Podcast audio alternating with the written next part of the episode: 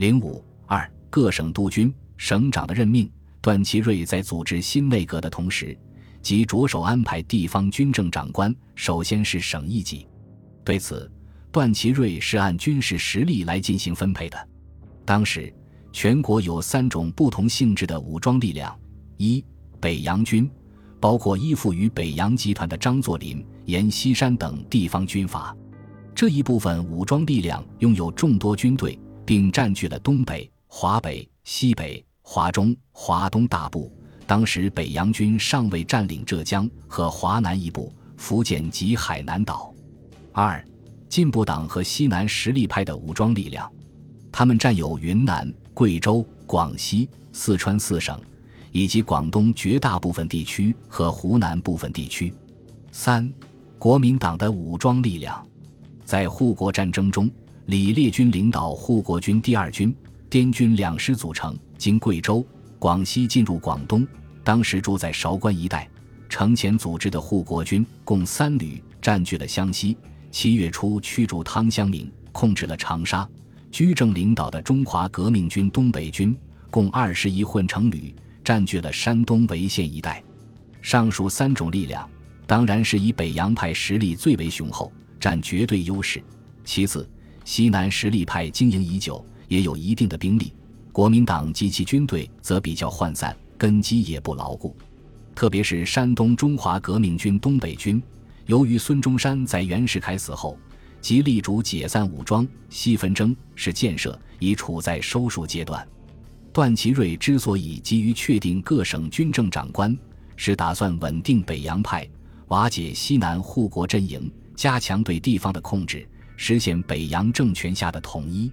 七月六日，北京政府重新任命了全国各省军政长官，因军务院多次要求废除有地制色彩的将军、巡按使名称。改称都督、民政长，北京政府遂采取妥协的做法，将都督、将军、民政长、巡按使等名称都予废除，各省督理军务长官改称督军，民政长改称省长，其他职权机关则暂仍其旧。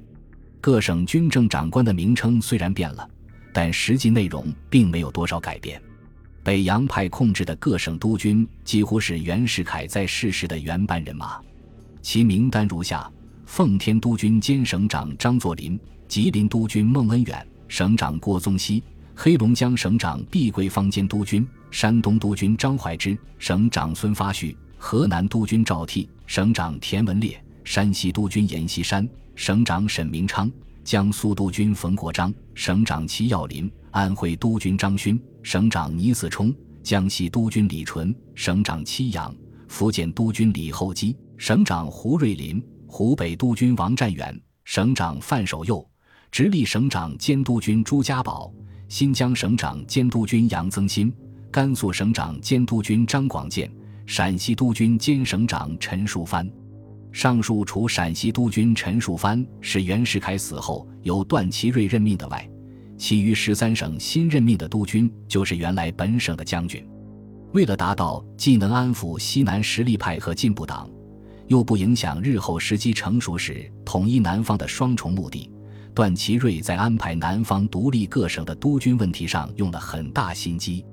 七月六日，北京政府的命令中，南方独立各省除云南督军唐继尧和贵州督军刘显世为原来的本省将军外，其他督军、省长均换了人。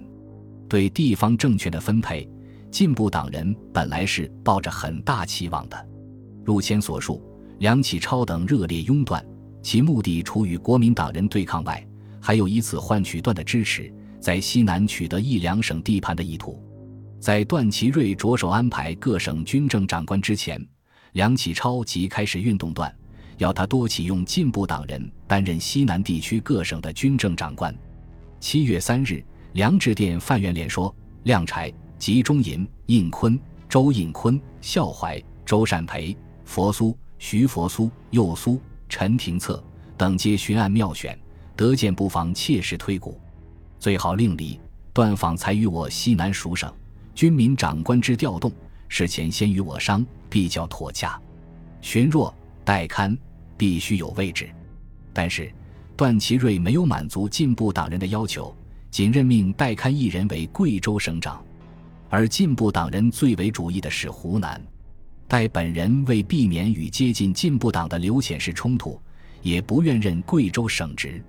十日，梁启超亲自出面致电段祺瑞说：“待刊才具开展而纯洁稳健，实当代有数人才，不宜弃置，能量宜他省最善。”十三日，梁右电当时已在北京的集中营，要他出面运动黎元洪。段祺瑞将戴刊改任湖南省长。电报说。寻代刊长前时不已，臣疑既不能入湘甘陆荣廷又不能久，唯以寻任乡省长，迅速到任。笔录以相委之而自解越分，则两局皆略定耳。同日，他并电请陆荣廷也向黎元洪、段祺瑞推荐代刊，但是段祺瑞在这一问题上根本没有理会进步党人。十六日。北京政府任命刘仁熙暂代乡督，作为缓和国民党人反对陈毅的临时措施。二十日，蔡锷向梁启超表示，愿意回家乡湖南任职，以便养病。梁接电后认为这也是插手湖南的好借口，立即电请熊希龄运动段祺瑞实行。但是，梁的这个计划也被段搁置不用。很明显，湖南是南北军事要道，如果蔡锷在乡，湖南就可能成为南方的屏障，对以后北洋军南下不利。段内心还是要北洋派一统天下的。后来段选中文人出身，且当时在湘军中尚无很大实力的谭延闿暂代湘督，显然也是另有打算的。段还一度策划任命戴堪为湖南查办使，调解湖南地方势力与北洋军的矛盾，实际上是要进步党人为北洋派火中取栗。梁启超虽然曾经极力为戴堪争湖南省长一职，但此时湖南形势已变，待前往查办必无效果，只能与各方徒生恶感，只得又为戴立辞辞职。梁启超对北京政府仅任命蔡锷为四川督军，而未与戴堪以乡省省长极为不满，他向同党大发牢骚说：“我辈为大局如此尽力，若结果为彼，真短气。”从七月六日对全国各省军政长官的任命看，段祺瑞似乎在浙江、四川、广东等省的问题上对进步党人和西南实力派做了些让步，但如仔细分析就可以看出，这些妥协大都是在军事形势不利的情况下被迫做出的。浙江、广东就是这种情况。四川问题留待后述。一九一六年四月。袁世凯在浙江的走卒朱瑞和屈应光先后被浙江军民赶走。五月六日，吕公望被推举为浙江都督，宣布独立，并按照西南军政府纲领组织浙江护国军政府。段祺瑞对于浙江脱离北洋集团的束缚当然是不甘心的，但在袁世凯死后南北妥协的形势下，又不愿因浙江而影响大局。况且浙江在北洋势力包围之中。打入的机会很多，因此段在安排各省军政长官时，承认了浙江的现状，任命吕公望为浙江督军兼省长。对广东，段祺瑞的方针是竭尽全力支持龙继光任督军，但由于各方激烈反对而未能达到目的。龙在袁世凯死后第三天，即宣布广东取消独立。当时李烈军率滇军至粤北。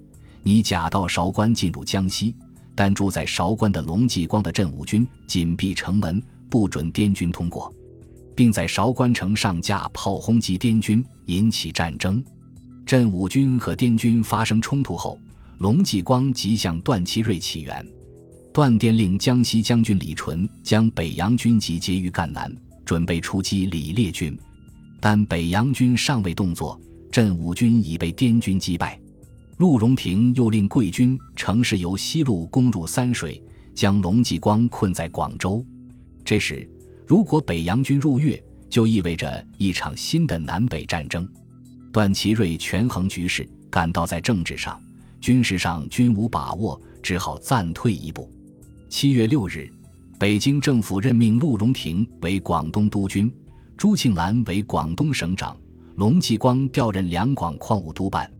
但是，段祺瑞同时又以陆荣廷本人尚在湖南为借口，令陆暂署湖南督军。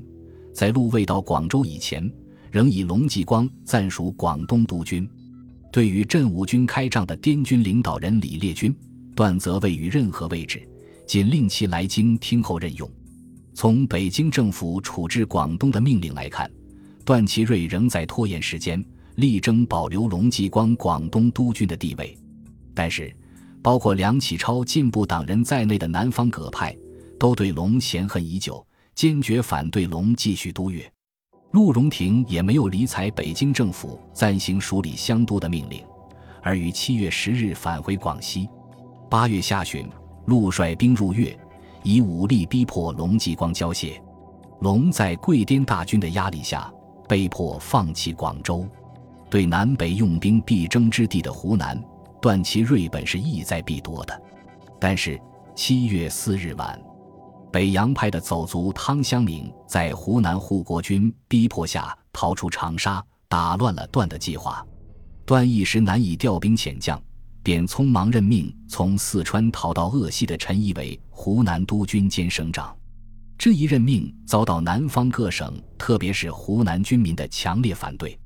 七月六日，程潜率军进入长沙后，与曾纪吾、赵恒惕等湘军将领及各界代表协议。于七日举刘仁熙为湖南临时都督。刘仁熙，字根生，湖南浏阳人，曾任广西道台，与陆荣廷有交。程潜等想通过他取得贵军的援助。陆虽不是乐为老朋友捧场的古道热肠之士，但湖南为两广门户，如落入北洋军手中，就会危及两广。从自身安全考虑，陆表示支持湖南抵制陈毅督湘。国民党人和部分湘军将领都欢迎刚由日本回国的黄兴出任湘督。七月十四日，程潜、曾纪吾、陈复初、赵恒惕和龙章、秦振等联名致电黎元洪、段祺瑞，要求任命黄兴为湘督，以资震慑。但黄兴力辞不就，推荐谭延闿或蔡锷出任此职。最后，段祺瑞任命谭延闿为湘督。其用心已如前述，段祺瑞在地方政权的分配上，对国民党人显然持排斥态度。他不仅排斥孙中山和中华革命党，也排斥国民党稳健派。护国军共三军，一军司令蔡锷，三军司令唐继尧分别被授为川督、滇督，独二军司令李烈钧无所授受。其他吉利国民党的护国军统兵大将，如熊克武、方声涛等，也遭排挤。军务院运筹决策的主干人物李根源，虽被任命为陕西省长，但命令发表后，却由于陕西督军陈树藩的阻挠而不能到任。直至次年二月，在总统黎元洪的支持下，李才到陕西做了不到半年的省长。本集播放完毕。感谢您的收听，喜欢请订阅加关注，主页有更多精彩内容。